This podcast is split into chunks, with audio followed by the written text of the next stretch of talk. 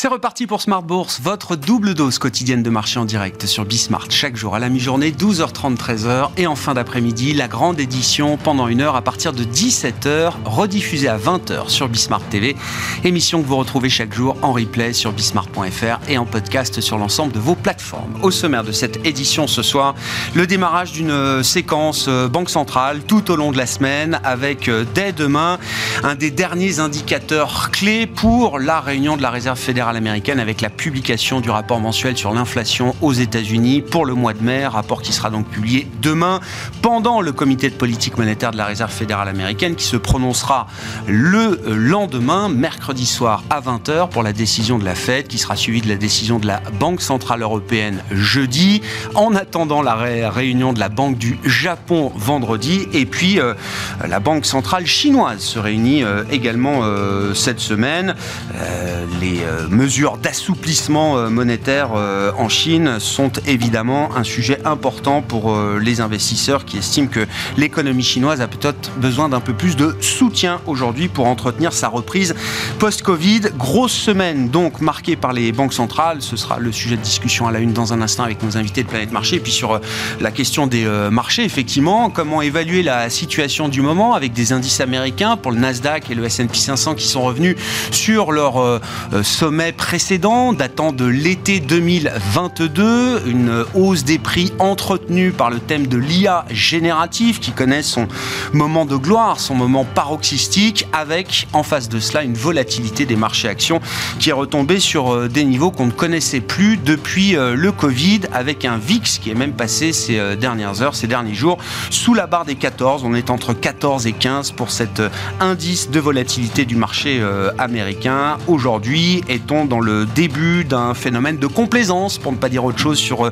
les marchés actions et les marchés d'actifs risqués. Question là aussi que nous poserons à nos invités dans quelques instants. Et puis comme chaque lundi, le dernier quart d'heure sera notre quart d'heure américain avec euh, notre correspondant américain Pierre-Yves Dugas qui sera en visioconférence avec nous pour euh, continuer de suivre les affaires judiciaires de Donald Trump avec 37 chefs d'inculpation qui reposent désormais sur les épaules de l'ancien président américain et candidat à sa à son élection élection future peut-être.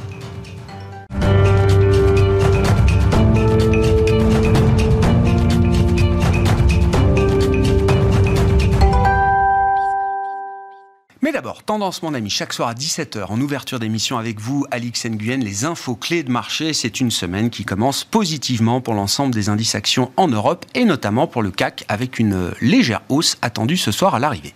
Oui, euh, les gains euh, sont faibles, la prudence domine en cette veille euh, de deux jours de réunion de la Fed. On rappelle que la semaine sera chargée après l'inflation et la Fed. La BCE se réunira jeudi et puis il y aura la Banque du Japon vendredi. À Paris, le luxe est convoité après l'abaissement par les banques commerciales chinoises de leur taux de dépôt. LVMH, Hermès et Kering sont dans le vert. Eiffage est dans le vert également. Le groupe annonce avoir signé un contrat d'achat portant sur les 49% du capital de la société euh, concessionnaire du viaduc de Millau, euh, détenue euh, par la Banque des Territoires. Et puis Casino s'envole. Cela fait suite à la révélation d'un possible intérêt du groupe Auchan qui pourrait profiter de l'opération de restructuration de Casino. Et puis c'est le jour J pour la consolidation du secteur bancaire en Suisse avec la finalisation aujourd'hui du rachat de Crédit Suisse par UBS. Et oui, le bilan de ce nouveau géant bancaire s'élève à 1600 milliards de dollars et dispose de 5 000 milliards de dollars d'actifs sous gestion. Toujours dans le secteur bancaire aux États-Unis, JP Morgan Chase est parvenu à un accord de principe avec les victimes du financier décédé Jeffrey Epstein. Focus sur quelques valeurs européennes, euh, la Commission européenne a autorisé vendredi le rachat de Lagardère par Vivendi. Euh, Novartis a signé un accord en vue de l'acquisition du groupe américain Chinook Therapeutics euh, pour un montant initial de 3,2 milliards de dollars. Et puis euh, le fonds d'investissement américain KKR a relevé d'au moins 2 milliards d'euros à, à 23 milliards d'euros son offre sur le réseau fixe de l'opérateur italien. Et puis euh, l'actualité M&A euh, remonte euh, également en ce moment. On a eu pas mal de deals dans la pharma, on a un deal dans le charbon avec Glencore et un deal dans la tech qui implique le groupe Nasdaq aux États-Unis, Alix, qui va réaliser d'ailleurs la plus importante opération de croissance externe de son histoire. Et oui, l'opérateur boursier a accepté de racheter l'éditeur de logiciels financiers Adenza à ses actionnaires privés. L'acquisition est évaluée à 10,5 milliards de dollars en espèces et en actions. L'achat nécessitera l'approbation des autorités réglementaires et devrait être finalisé dans un délai de 6 à 9 mois. À Wall Street, euh, le titre d'Oracle avant la publication de ses résultats est en nette hausse. Il publiera euh, après clôture. Tesla signe sa douzième progression d'affilée, euh, soit sa série haussière la plus longue de son histoire. À noter que l'indice VIX tombe à son plus bas niveau depuis février 2020. Et puis, dans le reste de l'actualité, les actions turques atteignent un niveau record dans l'espoir d'un revirement politique. La nomination de deux anciens banquiers de Wall Street à des postes clé en Turquie fait naître de l'espoir. L'indice Borsa Istanbul 100 a atteint un sommet historique. Tendance, mon ami, chaque soir à 17h en ouverture d'émission avec Alix Nguyen dans Smart sur Bismart. Thank you.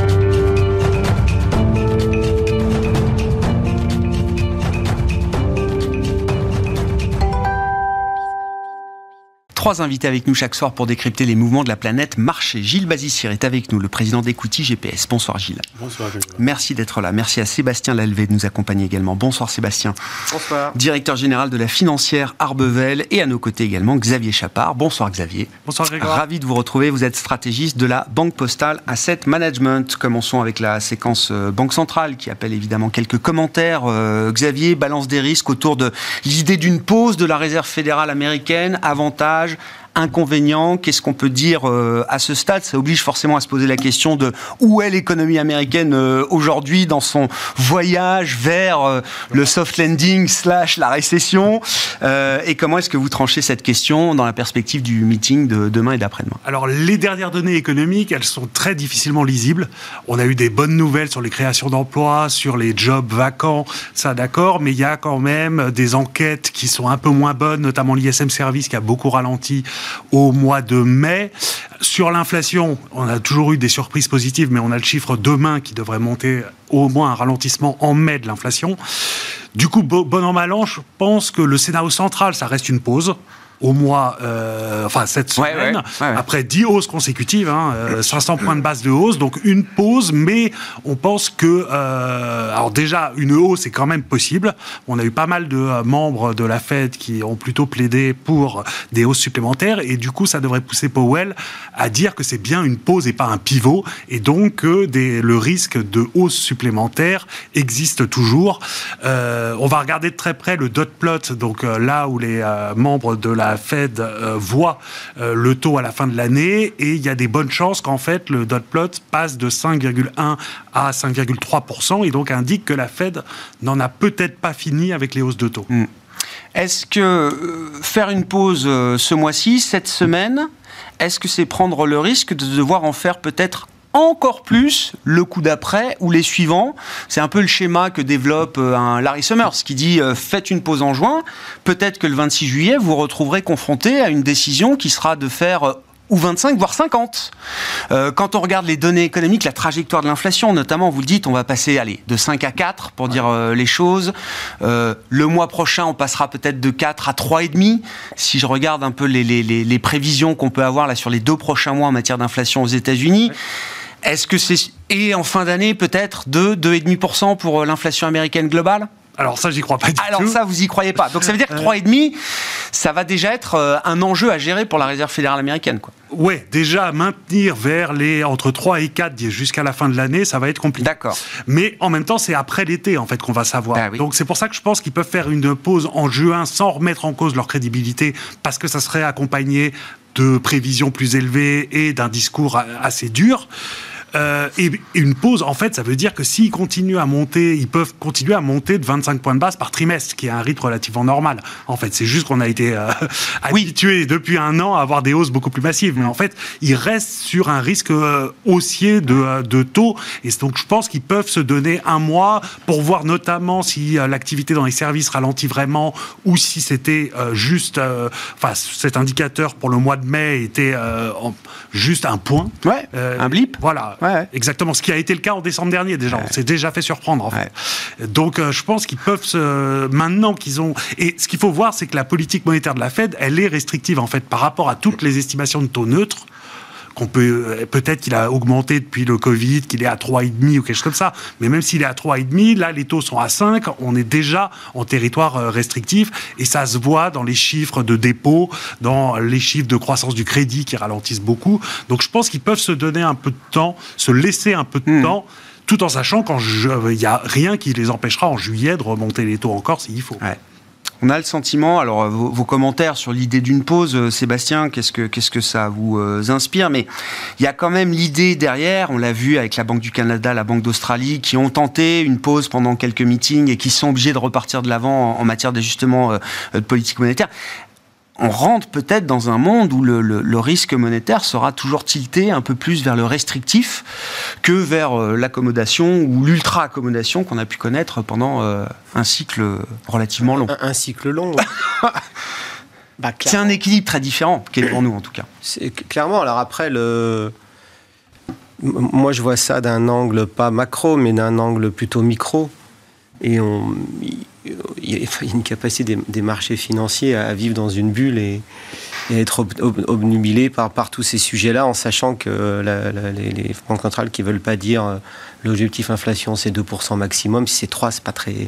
en, réalité, Mm. Euh, déjà, enfin, le monde, il a quand même structurellement changé. Là, les matières premières étaient abondantes mm. et pas chères. Euh, on va se rendre compte qu'elles vont être ni abondantes euh, ni pas pas chères.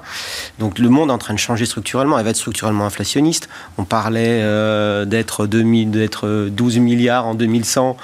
Quand vous regardez la démographie, ça va peut-être osciller. HSBC a dit moins de 5 milliards.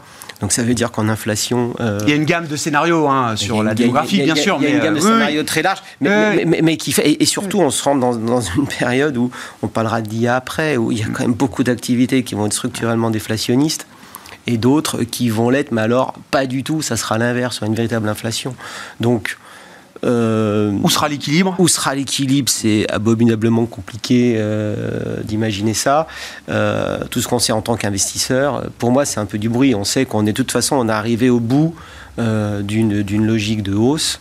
Alors est-ce que ça sera un taux cible à 0,25, même 0,50 près? La réalité, c'est qu'on est plus loin du, de la, on est assez proche du, de la fin. Donc est-ce qu'il y aura un pivot? Après, il y a les gens qui vous expliquent que ça rebaissera l'année prochaine. Ah oui, oui. Il y a plein de trucs. Oui. Mais, mais après. Et qu'on reviendra même peut-être à l'état ex à un moment. Hein. Enfin, certains estiment qu'à horizon de 3 ans, peut-être que tout le débat qu'on a sur le régime inflationniste sera balayé. Euh, ce, qui est, ce, qui est, compliqué en tant qu'investisseur, euh, donc micro stock picking, c'est que euh, j'ai envie de vous dire tout ça, euh, c'est intéressant, mais le sujet c'est les boîtes, mais en réalité non, parce que comme ça drive les flux de façon extraordinaire, euh, les conséquences en tant qu'investisseur ah sont massives. Donc euh, on ne peut pas, un investisseur aujourd'hui ne peut pas s'affranchir de ces sujets-là.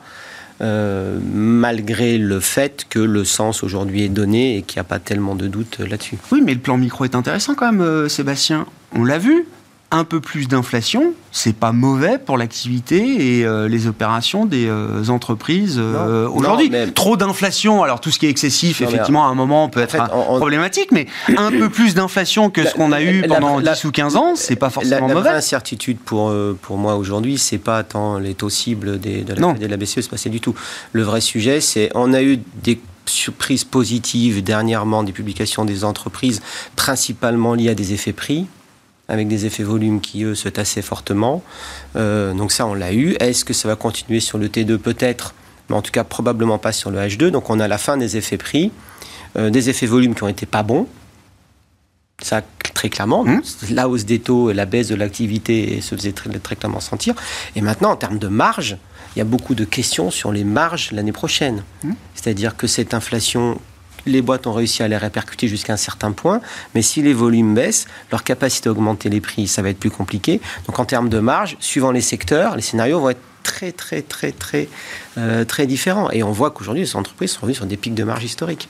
Donc le vrai sujet dans les, dans les mois qui viennent pour l'investisseur, c'est qui va effectivement croître dans l'environnement économique qu'on va avoir, quelle est la capacité à protéger ses marges, à les, à les faire croître euh, face à euh, une augmentation des matières premières. Là, on ne le voit pas. Parce qu'on regarde les prix spot d'électricité, du gaz, c'est juste stupide parce qu'on est revenu avant 2019. Dans l'environnement dans lequel on est, ça vous quand même poser des questions sur la, la réalité économique des prix spot aujourd'hui. Comme ça laisse, ça laisse rêveur quand on est un peu extérieur à tout ça. Et, euh, donc, donc ce sujet-là qui est un vrai sujet structurel pour les entreprises. Donc pour quel secteur, dans quel secteur on va investir à long terme parce qu'il y a ce biais-là? Les ressources humaines, comment on va gérer ça? Ah donc il y, a pas mal de sujets euh, qui font que euh, on est effectivement au début d'un nouveau cycle, mais dans des conditions globales tellement différentes de ce qu'on a connu pendant des années que c'est tout un c'est tout un nouveau écosystème à, à faire, à comprendre et analyser. Hein. Ça rend le métier passionnant. Fatigant aussi. Fatigant. bah c'est oui, c'est la contrepartie. Passionnant, fatigant, euh, ça va peut-être ensemble. Euh, Gilles, oui, c'est intéressant effectivement l'idée quoi on va arriver à un moment quand même où le pricing power va se réduire pour un certain nombre de secteurs, un certain nombre euh, d'entreprises, avec le maintien d'une de, de, coût, d'un coût de l'argent, d'un loyer de l'argent, comme on dit, qui, va rester quand même euh, élevé pendant un certain temps. Probablement, mais il est on peut anticiper en effet que, dans, que, certains secteurs soient plus pénalisés que d'autres. Pour le marché, en règle générale, euh, nous, quand, on apprécie un petit peu les grands équilibres, euh, les taux, les, perspectives, les résultats, les perspectives de résultats, mais pas seulement ces trois éléments-là, euh, en totalité de 17 éléments, et qu'on apprécie ça au niveau de toutes les entreprises côté euh, dans le monde, enfin de, 95% de la capitalisation boursière mondiale. Euh, nous, on traduit ça simplement par aujourd'hui 3,4 sur 10 sur le marché mondial des actions. Donc c'est en dessous de 5, mais 5, c'est 5 sur 10 comme son nom l'indique, euh, c'est une situation normale. Or, comme les marchés sur le long terme ont tendance à monter, donc il faut qu'on ait des ratings assez bas pour, euh, pour envoyer des signaux euh, d'alerte généraux et génériques. 3-4 sur 10, c'est encore consistant avec, avec une, espérance de gain encore un peu positive. Mais qui n'est pas à deux chiffres, qui a un seul chiffre. Hein, donc c'est pas, c'est pas très élevé. Et, et, donc ça veut dire qu'on est, on n'est pas loin du, on n'est pas loin du seuil, du seuil où on pourrait passer de l'autre côté, sachant que tout ça c'est statistique. Hein, c'est pas 1-0, c'est pas précis, mais ça, ça illustre un petit peu le, niveau du marché. Alors, Quelle est la dispersion que vous observez là, autour de ce 3,4 sur 10 À la fois géographique et sectoriel et puis valeur. Très très importante, ça c'est assez intéressant, à la fois en secteur et puis en thème aussi au global. Euh, sur en, gros, les pays émergents sont, ont de meilleurs ratings que la moyenne et tirent la moyenne du marché mondial vers le haut. Euh, et les pays développés ont des ratings plus bas. Euh, euh, ça s'explique par euh, des tas de phénomènes, dont, dont une, la situation géopolitique, mm. bien sûr, est, assez, est assez importante. Et puis, en termes sectoriels, là, on a plutôt tendance à avoir des ratings sympathiques sur des valeurs plutôt défensives, à belle visibilité. Euh, par opposition à des, au, secteur cyclique, mais ça encore, ce sont des généralités. Euh, et si on veut regarder, euh, si on rentre dans les thèmes sans vouloir déflorer le. Si, si, bah, on en parle, oui, de l'IA, oui. on, a, on, a quand même des choses très intéressantes sur les valeurs de. non pas d'hyper-croissance, qui n'avait aucun fondement, mais des valeurs, des vraies valeurs de croissance y compris qui nous ouvrent vers le monde de demain et qui rendront le monde de demain possible. Euh, Il y a des valeurs établies qui ont ce statut-là euh, aujourd'hui. Alors qui l'ont, euh, alors qui ont à la qui ont le statut, oui, et, mais qui ont également pour nous des opportunités qui ne sont pas complètement reflétées dans leur cours. Hein. et ça, dans le domaine de, le plus pointu de la tech, euh, constitué par l'IA, la cybersécurité et puis l'automatisation des processus, la robotisation pour simplifier. Même si la robotisation, c'est pas que l'industrie, hein, c'est aussi les processus tertiaires mmh. et de services. Et c'est d'ailleurs là, le, là où on est le plus en retard, hein, en l'occurrence. Euh, là, il y a des choses très intéressantes. Euh, et avec des ratings écoutez GPS très élevés qui et des, donc des espérances de gains très élevées donc ça, ça c'est quelque chose qui est assez, enfin qui est extrêmement intéressant selon moi. Oui, ça montre la puissance quand même de ces thèmes-là oui, et puis aujourd'hui. La révolution industrielle et énergétique également, et notamment tout ce qui est lié à l'électrification. Il y a encore beaucoup de boîtes qui sont en fait traditionnelles, mais mais qui, qui, pour lequel le marché ne, ne, ne presse pas à notre presse insuffisamment à notre avis les perspectives de croissance que le marché lui-même donne. On sous-estime encore la portée de ces thèmes euh, sur, le, sur le moyen terme. Tout à fait. On va y revenir, mais de manière un peu euh, globale, comment vous regardez effectivement, euh, Xavier, euh, la situation de marché? Bon, le S&P, le Nasdaq sont revenus sur leur sommet de l'été 2022. On nous dit que le S&P a repris même 20% et plus par rapport à ses points bas d'octobre 2022. Alors ça, ça le met dans un groupe d'indices qui ont déjà récupéré ces 20% en Europe, notamment. Le Nikkei également doit être 20% au-delà de ses plus bas largement. Est-ce que c'est une situation technique dite de bull market à laquelle il faut s'attacher euh, aujourd'hui euh, Ou est-ce qu'on regarde, je ne sais pas, la volatilité des marchés actions qui n'arrête pas de s'écraser jusqu'à atteindre des niveaux qui sont plus du tout des niveaux de pessimisme, pour dire les choses. Bah alors, ce qu'on observe, c'est vraiment une grosse remontée de l'appétit pour le risque, de façon générale, depuis 3-4 semaines, avec des, des, grosses performances des marchés actions, alors pas tellement européens, parce qu'ils avaient très performé en début d'année, mais américains ou même euh, asiatiques. Euh, euh, vraiment, et quand on regarde, alors moi je regarde surtout le, les enquêtes en fait auprès des investisseurs, où là on est à un plus haut depuis des, fin 2021 donc avant les corrections des marchés en 2022, mmh. sur le positionnement donc euh, des asset managers ou, euh, ou des ratios put-call par exemple. On voit que là on est revenu à début 2022. D'accord. Et, euh, et, sur des indicateurs de prix, de primes de risque, on est revenu à l'été 2022. Donc on est assez topiche et contrairement à ce qu'on connaît depuis début 2022, en fait, depuis le début de la correction euh, des marchés, on peut pas dire maintenant que le positionnement est très défensif et donc que c'est déjà dans les cours. Mm. En soi, l'appétit pour le risque, il n'est pas à des niveaux extrêmes. Donc il y aurait encore un peu de, de potentiel de rebond si l'économie allait mieux. Mais c'est pas ce qu'on observe. Parce que si on regarde les indicateurs euh, PMI manufacturier, enfin le cycle industriel ou les, les, services même en Europe ou aux États-Unis, on voit quand même le ralentissement. Alors je sais que la récession vient plus tard. Oui, c'est un ralentissement très lent. oui, mais euh, quand même, ça va contre. Enfin, on a un appétit pour le risque qui vraiment accélère là depuis deux, trois semaines. Alors que, bah, au niveau banque centrale, on est à peu près bien euh, pricé, mais, euh, mais niveau perspective économique, notamment pour 2024, les anticipations restent assez mm. élevées en fait en mm. termes de croissance du PIB ou de croissance des bénéfices. Donc euh, ça, plus la liquidité qui va se réduire cet été, euh, côté américain comme côté européen, je pense qu'on va avoir plus de volatilité cet été que ce qu'on a eu depuis le début de l'année. Est-ce qu'on arrive à un moment macro, euh, Xavier, parce que c'est vrai que l'histoire quand même des, je sais pas, 6, 9, 12 derniers mois nous montre que les enquêtes, c'est très bien, le marché est friand d'enquêtes instantanées qui donnent des indicateurs un peu immédiats de l'activité, du sentiment, du moral, etc. Sauf que ces enquêtes, non seulement se trompent, mais se trompent avec des écarts parfois très importants par rapport à la réalité, Xavier, que ce soit Moi, j'ai des économistes qui m'ont dit PMI manufacturé, oubliez arrêtez de regarder le PMI manufacturé. La, corrélation avec la, réalité est, euh, tellement lâche aujourd'hui que ça ne sert plus à rien de regarder ces enquêtes.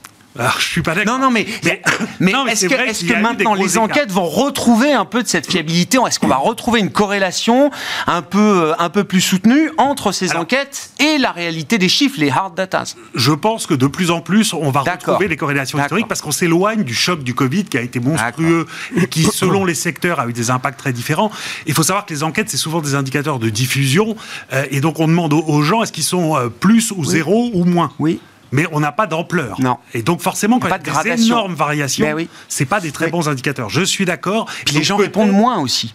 Alors, il y a ce phénomène-là aussi. Il y a ce phénomène-là. Mais là, ce que je parlais pas tellement d'enquêtes sur l'économie ou tout ça, qui c'est vrai sont très éloignées. C'est des enquêtes auprès des investisseurs. Là, hmm. vraiment leur positionnement, euh, tout ça. Et c'est ces enquêtes-là qui sont restées assez dégradées en fait jusqu'à il y a 3-4 semaines et qui là depuis 3-4 semaines remontent. Et c'est cohérent avec ce qu'on voit avec les. Euh, euh, au début, il y a, enfin depuis le début de l'année, il y avait vraiment quelques secteurs qui performaient très bien et les autres pas du tout. Depuis quelques semaines il y a un rattrapage des secteurs qui avaient, ou des marchés, par exemple chinois, qui avaient été abandonnés depuis le début de l'année. Hmm.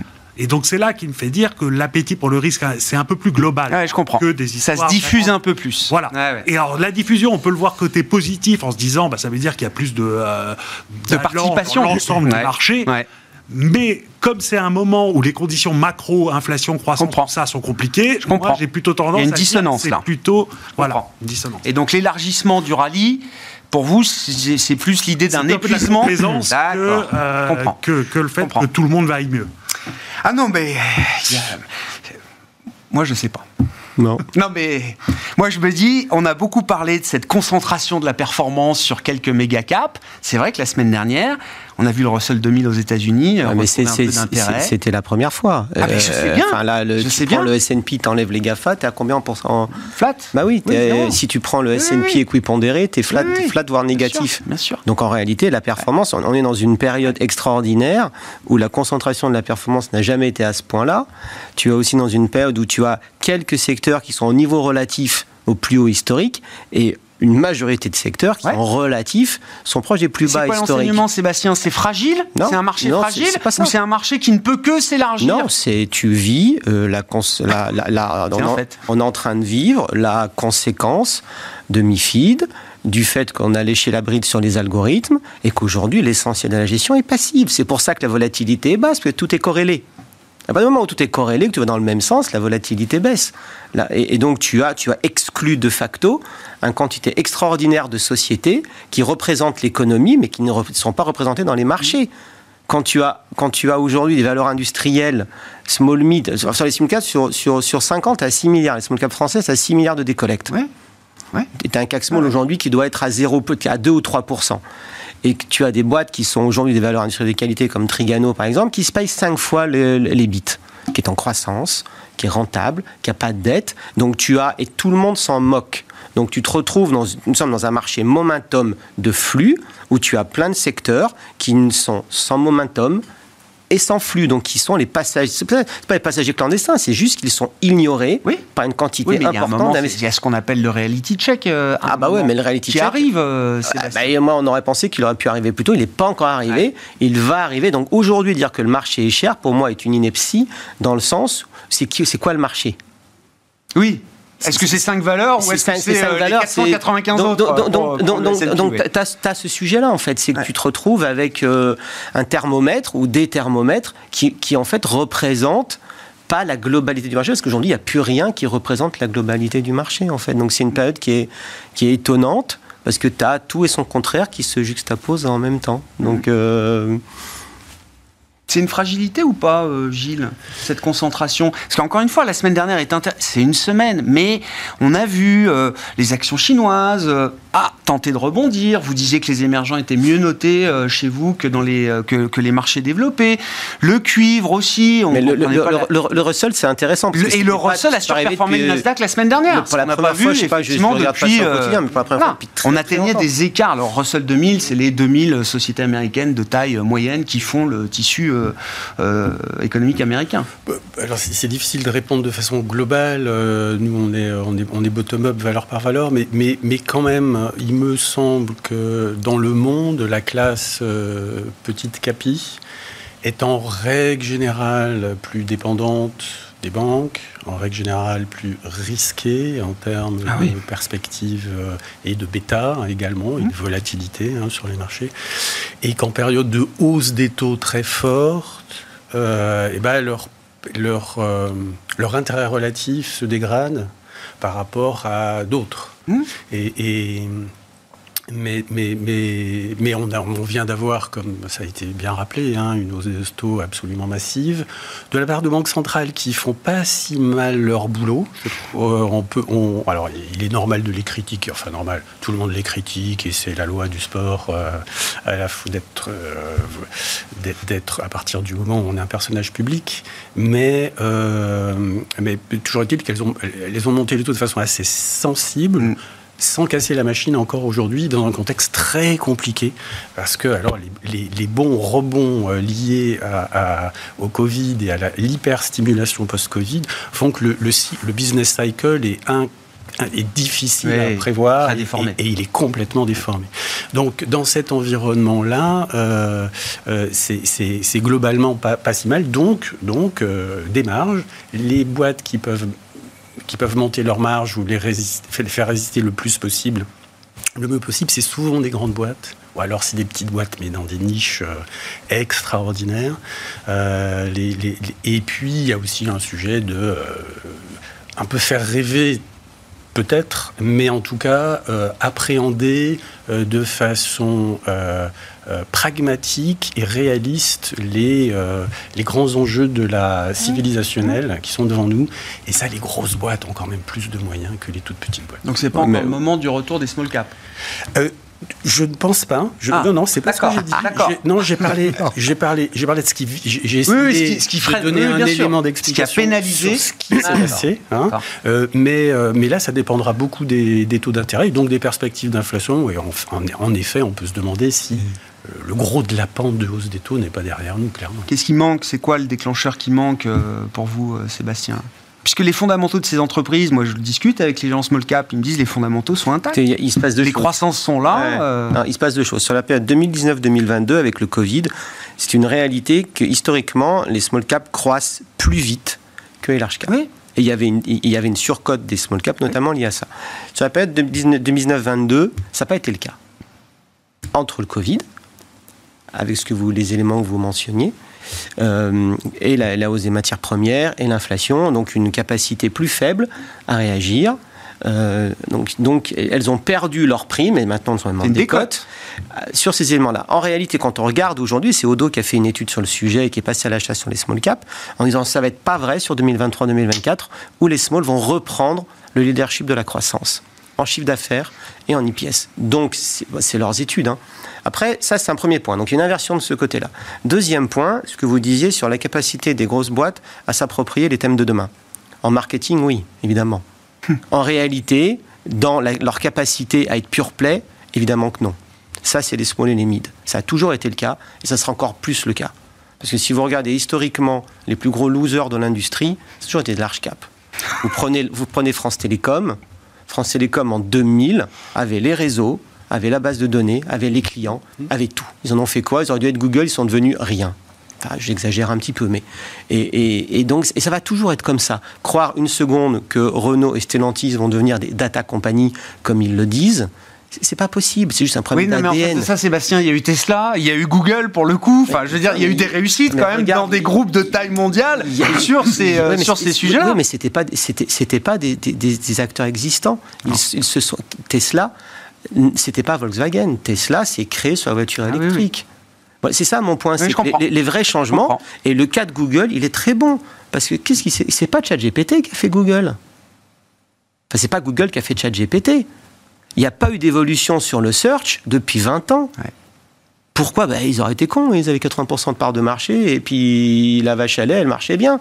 Il a fallu que OpenAI arrive, après, ils avaient tout ce qu'il fallait. C'est l'énorme différence par rapport à plein d'industries, par rapport à ce qui est passé plein de gens. C'est qu'aujourd'hui, il n'y a jamais eu autant d'argent dans des boîtes extraordinairement intelligentes. Donc leur leadership, c'est avant tout un leadership de vision et de cash parce qu'ils sont, ils ont, ils, sont en ressources illimitées.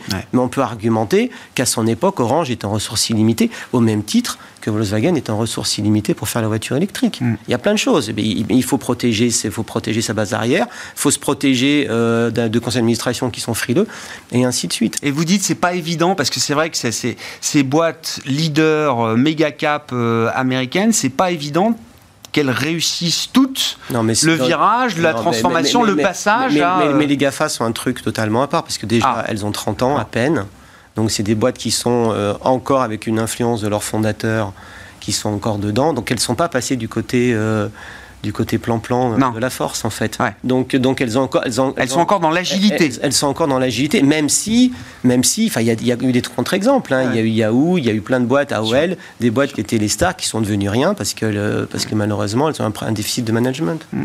Donc pour revenir à la question, les valos évidemment, l'inversion de momentum opérationnel, on est en train de le voir et une façon de jouer des thématiques hyper précises au niveau européen sur la transition énergétique, sur la techno, Enfin, sur l'IA, on a Nvidia, tout le monde connaît Nvidia. En France, on a Calray. Calray, ça a gagné 25% euh, au mois de mai. Euh, ils font des DPU qui sont très bien pour le edge, computing. Donc, pour l'IA, Data Center. Donc, on a des petites boîtes comme ça, sauf que ça fait 200 millions de capis.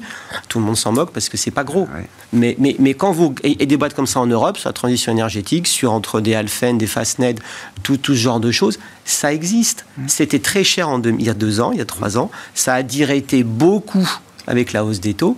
Donc aujourd'hui, vous avez des boîtes comme ça, dont le parcours est linéaire, qui ont directé à juste titre aussi, hein, mais dont le modèle est aujourd'hui éprouvé, avec trois ans d'expérience bonne, et beaucoup moins cher qu'avant. Donc c'est vraiment maintenant qu'il faut y aller. Hein. Bon, ça, pose plein de questions, hein, mais c'est intéressant ce sujet euh, large cap, euh, small cap. Euh, Xavier, comment vous regardez ça en, tant que macroéconomiste, je regarde très différemment, et notamment, je pense qu'il y a tout un pan qui est lié à la politique et à la géopolitique. Ah Moi, je deviens enfin, je suis positif sur les small cap européennes notamment à cause du retour de l'État dans l'économie. Oh, ça, c'est jamais bon. Hein. Ah, mais si, au final, parce que. Bah, il va falloir s'y faire, peut-être. Un peu plus de protectionnisme, un peu plus de politique industrielle, ce qui était un gros mot en Europe depuis 30 ans. Alors, il y a des erreurs, du coup.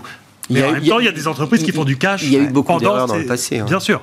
Mais il y a des entreprises qui, du coup, fonctionnent bien grâce à ça pendant un certain temps au moins. Euh, il y a les secteurs, euh, les secteurs stratégiques qui se développent. Il y a donc et ça c'est plein de petits pans de l'économie. Et ça doit pouvoir euh, profiter au tissu. Normalement au small cap. Alors à court terme sur les États-Unis, il y a une question, c'est la régulation des Gafa et des grosses entreprises. En théorie, ces entreprises petit à petit devraient être démantelées ou en tout cas leur poids politique rabaissé. Le seul problème, c'est qu'avec les tensions géopolitiques face à la Chine ou tout ça, c'est peut-être pas, le bon moment pour les Américains d'affaiblir les gros. donc, donc ça, leur permet sûrement euh, de, durer un peu plus longtemps que ce qu'il aurait fallu mm. euh, en termes de régulation et de compétition dans les marchés, tout ça. Mais en Europe, on en est très loin de ça, vu que ça fait 30 ans qu'on est contre les leaders euh, européens. Et, et, du coup, je pense que... On est pour la concurrence. Exact, mais ce qui est vrai. et contre les leaders. Non, mais on dit jamais qu'on est contre les leaders, on dit qu'on est pour, la, concurrence. Bah mais du coup, on empêche la formation de, de leaders un peu de taille C'est intéressant et ça va être d'autant plus intéressant d'observer comment le, le, ou les régulateurs clés vont s'emparer de la question de l'IA générative avec l'exemple que vous avez cité des GAFAM qui deviennent à un moment ou trop gros, ou trop stratégique, ou trop important pour être régulés de manière euh, brutale dans le monde euh, multipolaire, géopolitique, etc. Ah bah, bien en sûr. Europe, on est plutôt à essayer de pousser des petites entreprises pour justement pouvoir faire de la compétition. Oui, mais en fait, toute cette histoire de régulation se pose un, là où il y a un vrai sujet avec l'IA générative, c'est qu'aujourd'hui, déjà, un, ça va être en API partout. Donc vous aurez du chat GPT partout et vous ne le saurez pas. Chat GPT ou Bard ou peu importe. Oui, hein. oui, bien sûr, oui. Ça, ça et c'est faire insulte aux entreprises, notamment au Capgemini, ainsi de suite, de croire qu'ils n'y étaient pas déjà. Ah oui. Il l'a dit, euh, Emmanuel. Donc, quand, Évidemment qu'on y est. Quand hein. Goldman vous fait un panier de l'IA, les winners et les losers de l'IA, et que Cap étant loser de l'IA et perd 8% le jour même, c'est un peu compliqué. Mais le sujet, il est que le vrai sujet, c'est qu'est-ce qui met, qui met les filtres? Donc comment on va réguler le fait de où sont les filtres? Hum.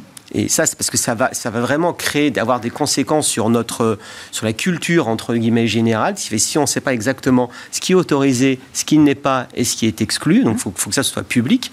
Et puis évidemment, que d'une façon ou d'une autre, tout ce qui est produit par l'IA générative soit, entre guillemets, décrit comme produit par l'IA générative. Mm. Ça, c'est un énorme sujet sociétal euh, majeur. Et, ça, ce qui est compliqué, c'est que c'est pas les Européens, c'est pas de l'IA européenne. Hein. donc, euh, donc ça aussi, c'est un aspect géopolitique qui est monstrueux. Mais l'Europe a les moyens quand même de, euh, de fixer des régulations, justement. Ah parce que l'Europe, au final, l'UE, c'est une organisation de régulation. Bien sûr, c'est la puissance mondiale régulatrice. Et ça peut mettre des standards. on voit que quand on impose au niveau de l'Union européenne certains standards aux GAFAM, elles, elles, elles les s'y conforment. Elles s'y conforment. Parce que c'est quand même le plus gros marché mondial. Bon, c'est quoi la note du thème euh, IA générative, Gilles quand, on prend le thème Latos Insu, donc en y incluant la cybersécurité qui me paraît être liée. Et robotique, vous euh, disiez Et puis le, cloud et la robotique et l'automatisation qui me paraissent également quand même assez liés. Euh, là, nous, on suit plus de 100 valeurs dans le monde, hein, très directement impliquées dans, dans, dans, dans, ces thèmes. Et euh, sur ces 100 valeurs, on en a 25. Donc la moyenne des ratings, pour répondre très précisément à la question, de ces 100 valeurs est un peu au-dessus de la moyenne des ratings du marché mondial. D'accord. Et pas seulement via la, la, partie dynamique des perspectives des ratings, mais également les valeurs sont, sont pas du tout en moyenne hein, et au global. Donc le marché n'a pas encore forcément identifié tout le monde dans cette euh, chaîne-là. Et dans ces 100 et quelques valeurs, on en a 25 qui ont un rating au-dessus de 7,5 sur 10.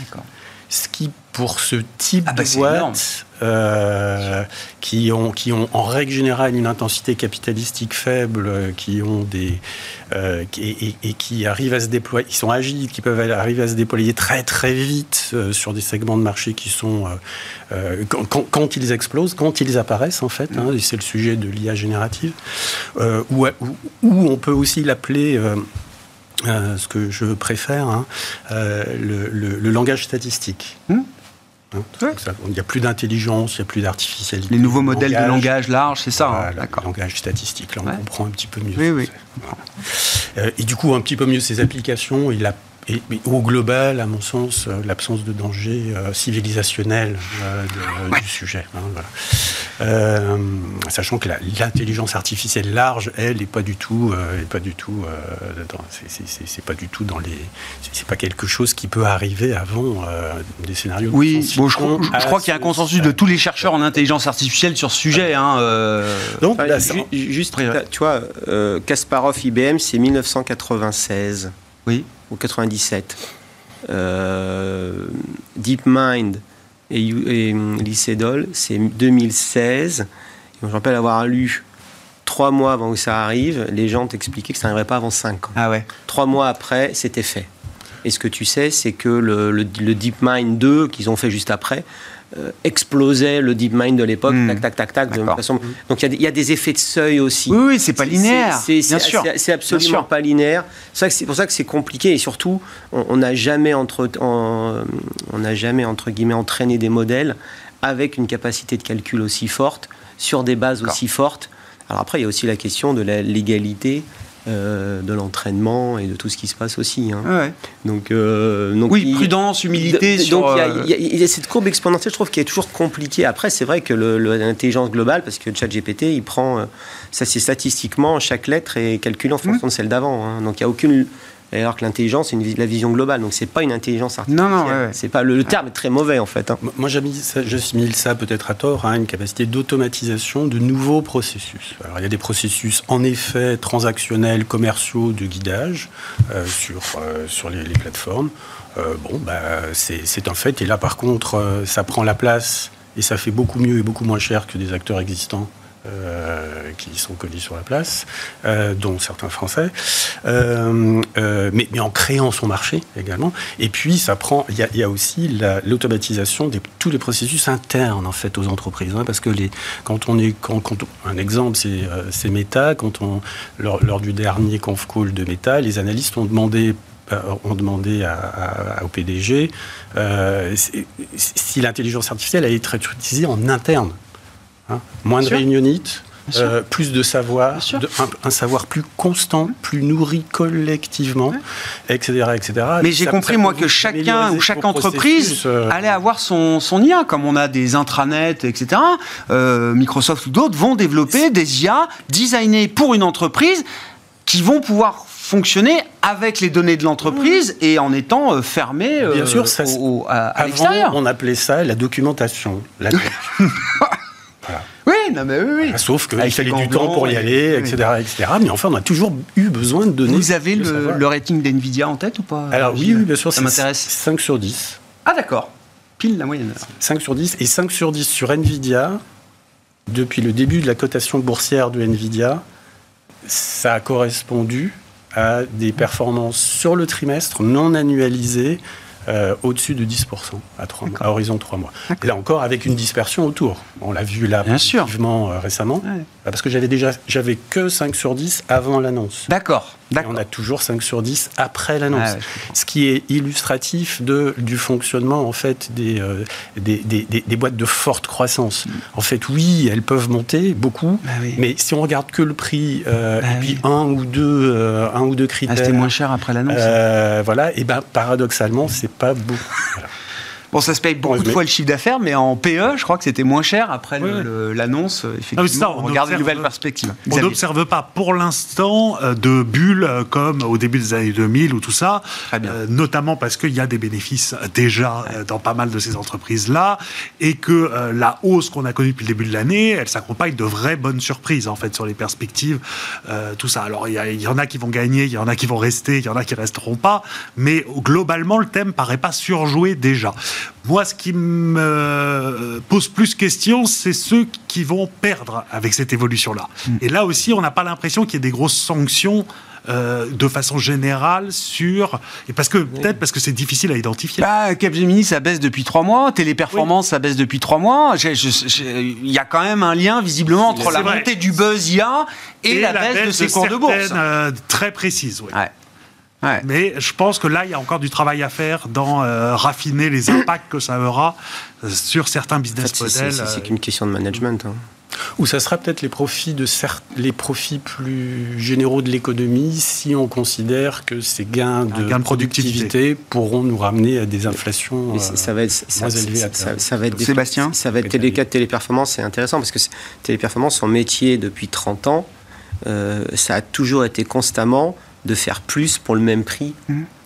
pour les clients. Mais sauf que pour le même prix, ils faisaient plus, mais ils ont fait encore d'autres choses grâce à la techno, ce qui fait qu'ils ont commencé à faire des trucs qui n'étaient pas pensables il y a 20 ou 30 ans auprès de leurs clients. Donc leur, champ d'application a, extraordinairement augmenté et leur marge, au fur et à mesure du temps, a aussi extraordinairement augmenté. Euh, ça, c'était avant. Et en effet, ils ont été pris de plein de fouet par, euh, par, les, euh, par l'annonce de, Nvidia et puis d'autres annonces spécifiques. Oui, mais là, moi, je pense que le marché là-dessus, c'est les algos. Donc, on te dit que c'est loser de l'IA, puis hop, puis après, on verra. Donc, moi, je pense que le, la réalité aussi, c'est que la réalité économique et industrielle des choses, elle met un peu de temps à se mettre en place. Euh, on, on verra C'était la loi d'Amara. On surestime dans les révolutions technologiques, on surestime l'impact à court terme et on sous-estime profondément les impacts long, moyen et long terme. En tout cas, celui-là, faut pas le sous-estimer. Ah. Non, non, non, non, mais, non, mais peut-être que le marché sous-estime effectivement l'apport de cette technologie pour un groupe comme Téléperformance aujourd'hui, en ne voyant que l'impact peut-être négatif. De Mais faire, faire, confiance au management de qualité, il saura s'adapter. On s'arrêtera là pour ce soir, messieurs. Merci beaucoup d'avoir été les invités de Planète Marché. Sébastien Lalvé, la financière Arbevel, Xavier Chapard, la Banque Postale Asset Management et Gilles Bazissier, Equity GPS.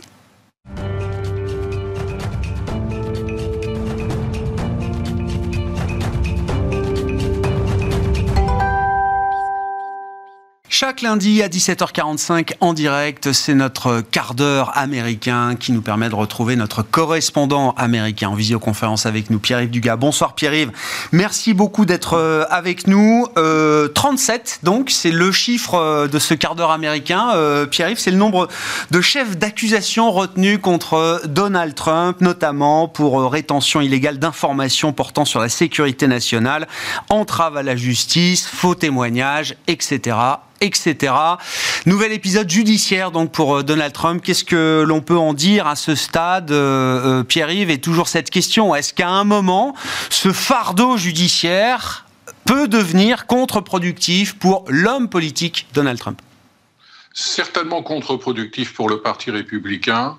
À court terme, c'est très difficile à, juger. Jusqu'à présent, à chaque fois qu'il était inculpé de, nouveaux délits, euh, Donald Trump a utilisé cette occasion pour lever des fonds, se présentant comme victime d'une persécution. C'est d'ailleurs sur ce thème-là qu'il a communiqué euh, avant-hier, euh, employant des mots très forts, en disant qu'il était victime d'un complot de communistes, je cite, au sein de l'État profond et qu'il allait, euh, grâce au soutien de ses fans euh, qu'il sollicitait, euh, qu'il allait livrer la dernière bataille.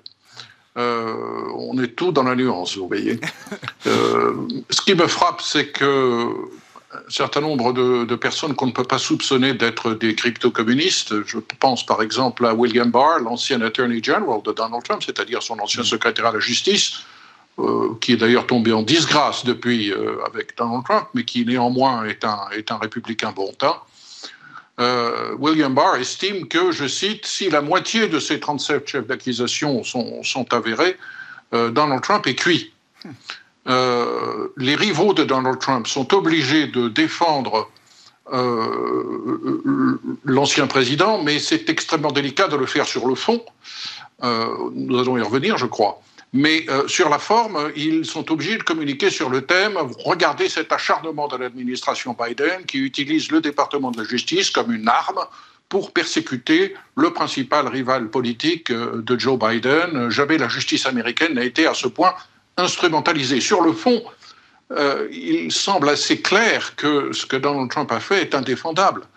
Euh, d'abord, nous avons la voix, nous avons un enregistrement de Donald Trump qui se vante euh, d'avoir gardé des documents alors qu'il a sous serment prétendu le contraire. il se vante de les avoir cachés alors qu'on sait maintenant qu'il les a cachés dans différents endroits au moment même où il continue de dire au FBI qu'il n'avait pas ces documents. Donc, euh, ce n'est pas simplement la rétention de documents qu'il n'était pas censé conserver, c'est d'avoir menti délibérément pour garder ses trophées afin de pouvoir les exhiber devant ses amis. On peut se demander d'ailleurs la qualité de ses amis, sachant qu'au moins l'un d'entre eux l'a enregistré. Et c'est en mettant la main sur cet enregistrement que euh, le procureur spécial du département de la justice a pu monter une grande partie de son dossier.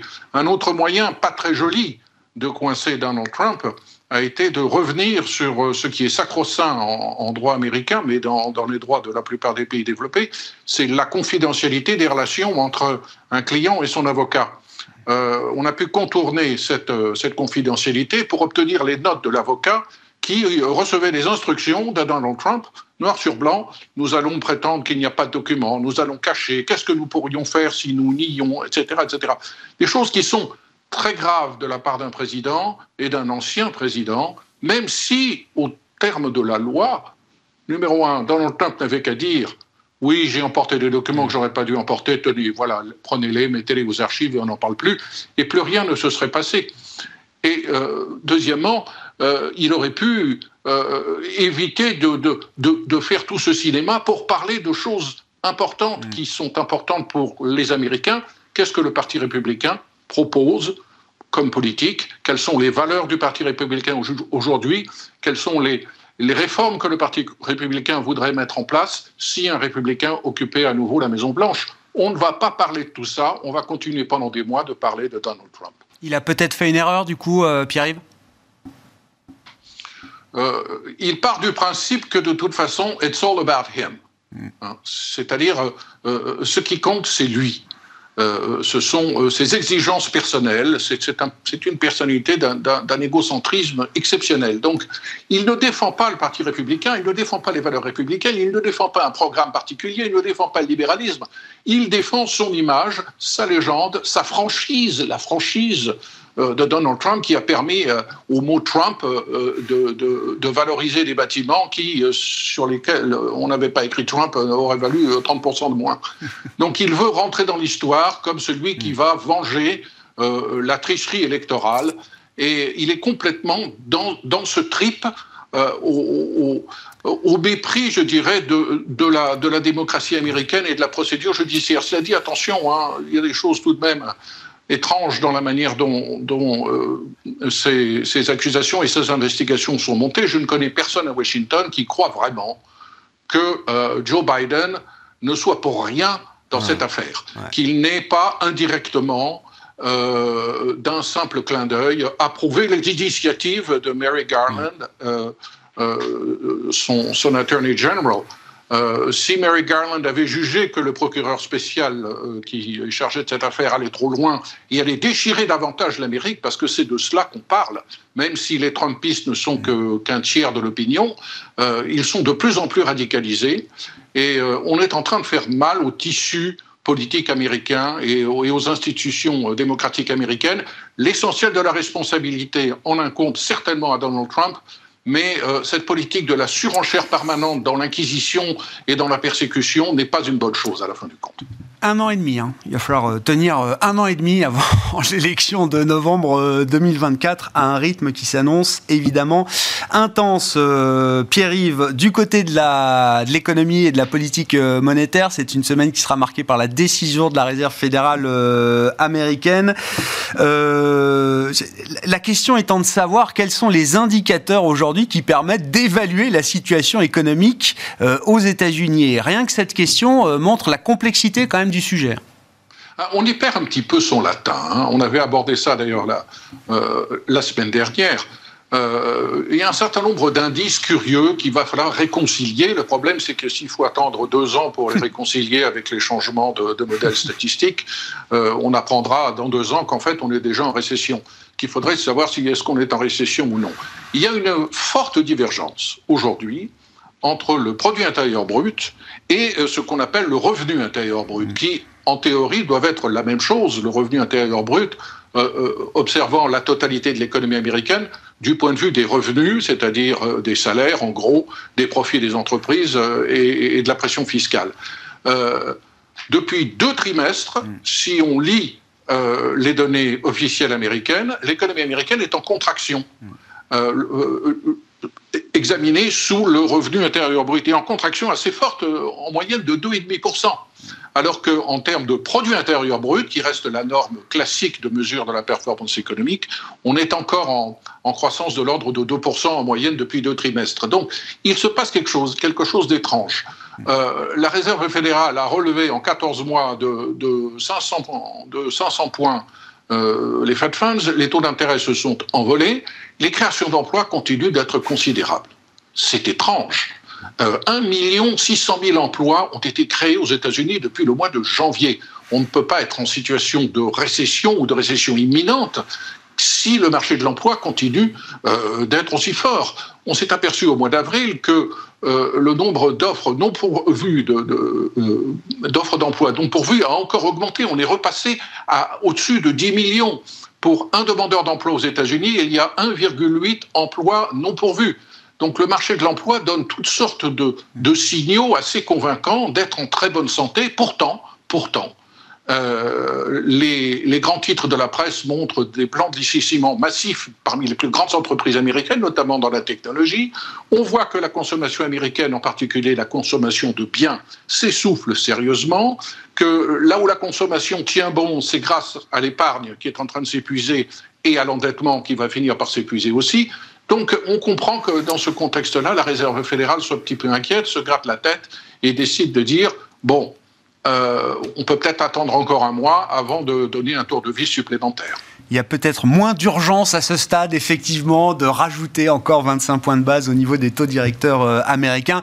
Pour éclairer peut-être les membres de la Fed ou les embrouiller encore un peu plus, nous aurons demain le rapport mensuel sur l'inflation du mois de mai aux États-Unis avec un chiffre d'inflation globale sur un an qui est attendu autour de 4%. Merci beaucoup Pierre-Yves. Pierre-Yves Dugas avec nous chaque lundi dans le dernier quart d'heure de Smart Bourse, notre quart d'heure américain hebdomadaire à 17h45 en direct, rediffusé à partir de 20. Hein, pour l'émission et donc à 20h45 pour ce quart d'heure américain que vous retrouvez évidemment chaque semaine en replay sur bismart.fr ou en podcast sur l'ensemble de vos plateformes. Voilà pour cette édition Smart Bourse ce soir.